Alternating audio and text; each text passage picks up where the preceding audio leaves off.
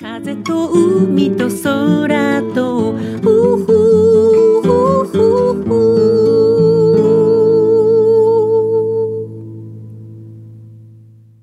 皆さん、おはようございます。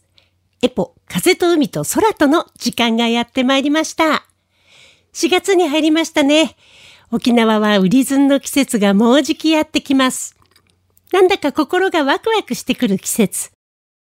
冬の間ソファーにかけていた布や食器類なんかも少しずつ夏仕様にしていきたいと思っています。そういうことを考えるのもすごく楽しいです。新しく何かを買い足したりはしたくないけど、家にあるものや庭にある植物を生けたりするだけで、なんとなく部屋の中の雰囲気がぐっと変わります。例えば、ランチョンマット一つとってもそうですよね。夏になるにつれて、我が家はバリ島の人たちがよく使っているアタという植物で作ったランチョンマットを使うようになりました。陶器や焼き物からガラスのお皿や器に変えるとか、それだけでも涼しげで何ともいいです。そういえば、月末から宮川家のお兄さんたち夫婦が沖縄に遊びに来てたんですが、昨日東京にお帰りになりました。私たちはグルーブでライブがあったので2日間ぐらいしかお付き合いはできなかったんですけど、久しぶりに彼らに会えてとても楽しかったです。先週もお話ししたんですが、今週から我が家はお客様ラッシュで忙しくなります。幸い今月はリハーサルがあるだけで自分の時間が自由になるので、一緒に沖縄を満喫しようと思っています。その一つのイベント、私がとても楽しみにしているのが、いよいよ4月の8日、今週の土曜日に迫ってまいりました。古い友人のララリーヌさんの首里アルテ崎山音楽喫茶室でのライブ。先日聞いていただいたキジムナンおじさん、沖縄のリスナーの方にも大変好評でした。このライブの予約は、首里アルテ崎山音楽喫茶室。予約問い合わせはアルテ崎山098-884-7522 098-884-7522会場は17時、開演は18時となっています。チケットは前売りが3000円、当日は3500円となってますので、前売りでご購入いただいた方が絶対お得ですよ。私も今回、彼女のコーラスやバッキングでほんの少しお手伝いする予定です。配信も当日はあるみたいですね。ぜひ皆さんいらしてくださいね。あなたがありのままの自分でいられる時間。この番組では、あなたの心に吹く気持ちのいい風のような F 分の1揺らぎと、そしてあなたが100%、あなた成分でいられるリラックスタイムをお届けいたします。今日の1曲目、ララリーヌさんでひまわりの花。エポ、風と海と空と。県外にいる知り合いの方々から美しい桜の写真をたくさん送っていただきました。私は沖縄の寒い時に咲く桜が大好き。同時にソメイヨシノの美しさも素晴らしいですよね。私の実家があった地域に目黒川という川が流れています。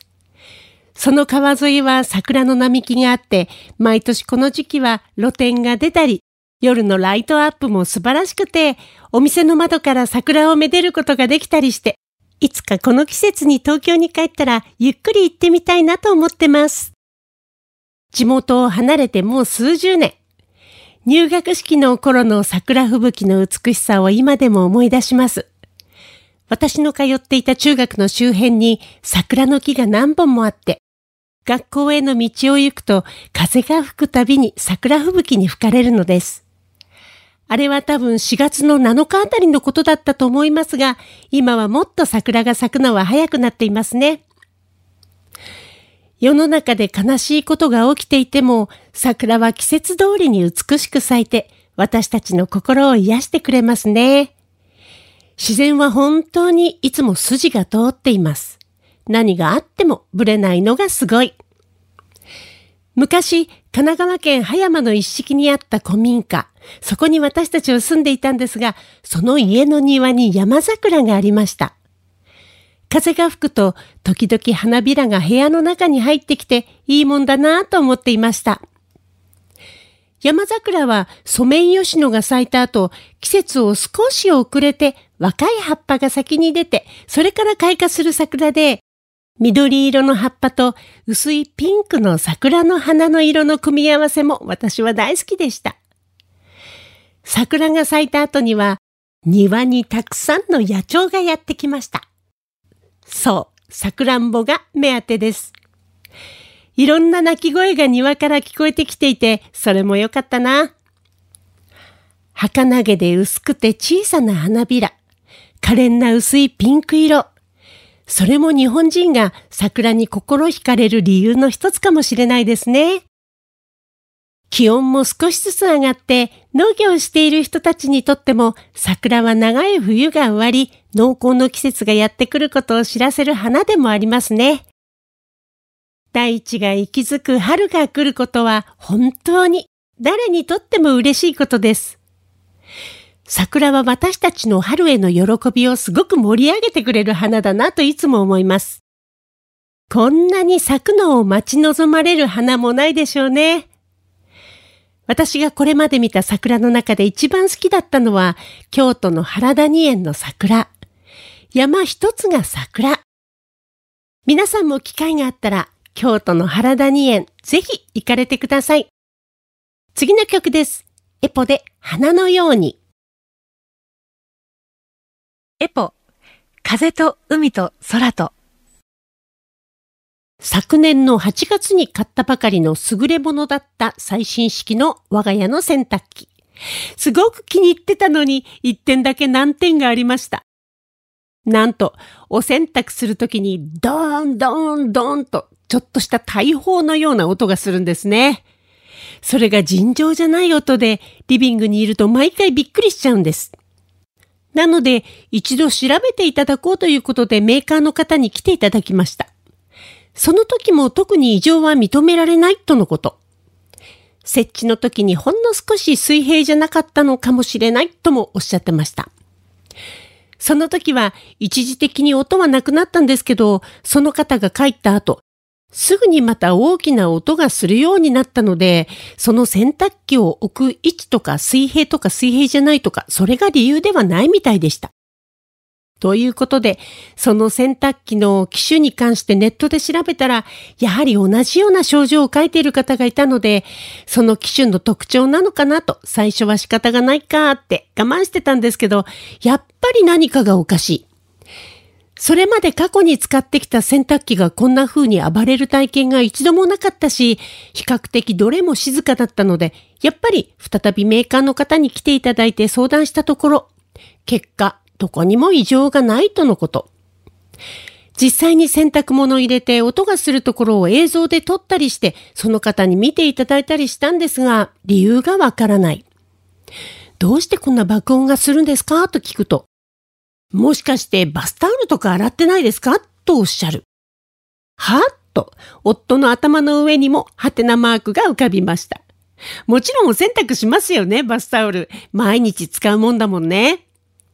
でも確かに洗濯物の詰めすぎとか、厚手のものを入れた場合とか、洗濯ネットを使ったりすると中でバランスが崩れて音が鳴ったりすることがあるようです。シーツやバスタオルのような大きなものと小さな洗濯物を一緒に洗うとシーツが別の洗濯物を巻き込んで塊になるためにドラムの中の重さが均等にならない。そのために大きな音が出るというようなことがあるようですが、うちは二人家族で一日に出る洗濯物の量も多くないし、普通に薄いものや靴下なんかの傘が軽いものを洗ったとしても、やっぱりこの大砲のような音がするんです。日常的に爆音がする我が家の洗濯機。なんともその症状に納得ができない私たち。優れものの洗濯機だったのに、残念でなりません。その日は一度メーカーの方にお引き取りいただきました。しばらくしたら連絡があって、我が家の洗濯機を引き取りますと、誠実にも代金を返してくださったんです。本当にありがたかったです。ぜひ検証して有料な商品の開発に役立てていただきたいと思いました。ということで、また新しい洗濯機を買いに行ったんですが、なんと同じグレードのものがすごく値上がりしていてびっくりしました。電化製品にも静かにやってきていますね。物価高騰。次の曲です。エポで誰かを本気で愛してみたい。エポ、風と海と空と。我が家は毎朝土鍋でご飯を炊いたりお粥を炊いたりするんですけど、その時、土鍋の内蓋の上に生卵を忍ばせておきます。ご飯が炊き上がる頃、ゆで卵も同時に出来上がるので、ちょっと楽しいですよ。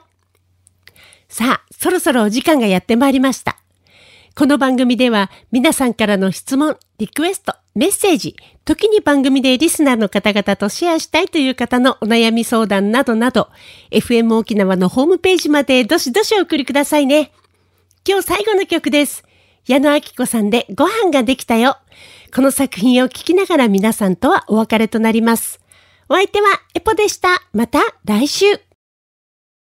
風と海と空と、うふ